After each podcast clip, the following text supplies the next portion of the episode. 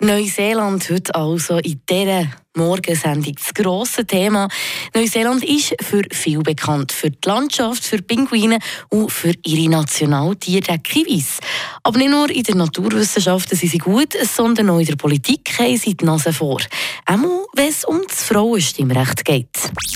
Eine Wissen für einen starken Tag. Schlauere Tag mit Radio FR. In Neuseeland gilt das Frauenwahlrecht nämlich schon seit 1893. Dann zumal hat man ein aktives Wahlrecht eingeführt. Neuseeland war so der erste unabhängige Staat, gewesen, wo die Frauen überhaupt wählen dürfen wählen. Habt ihr eigentlich auch gewusst, dass das Wahlrecht seit den Anfängen der Demokratie eng mit dem Besitz von Grund und Boden verknüpft ist?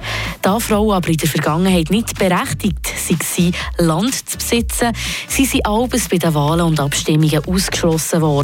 Und eben in Neuseeland, dort waren traditionell die Maori-Frauen Landesbesitzerinnen. Gewesen.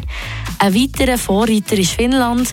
Dort haben Männer und Frauen 1906 gleichzeitig das volle Wahlrecht bekommen. Wenn man bedenkt, dass in der Schweiz erst seit 1971, also 52 Jahren, die Frauen dürfen wählen, ist das eher eine schwache Leistung. Aber es geht auch noch später. 2006 haben die Vereinigten Arabischen Emirate das Frauenwahlrecht eingeführt und was zum Beispiel immer noch keins gibt, ist in Saudi-Arabien. Frische Tag, der Radio FR Morgen.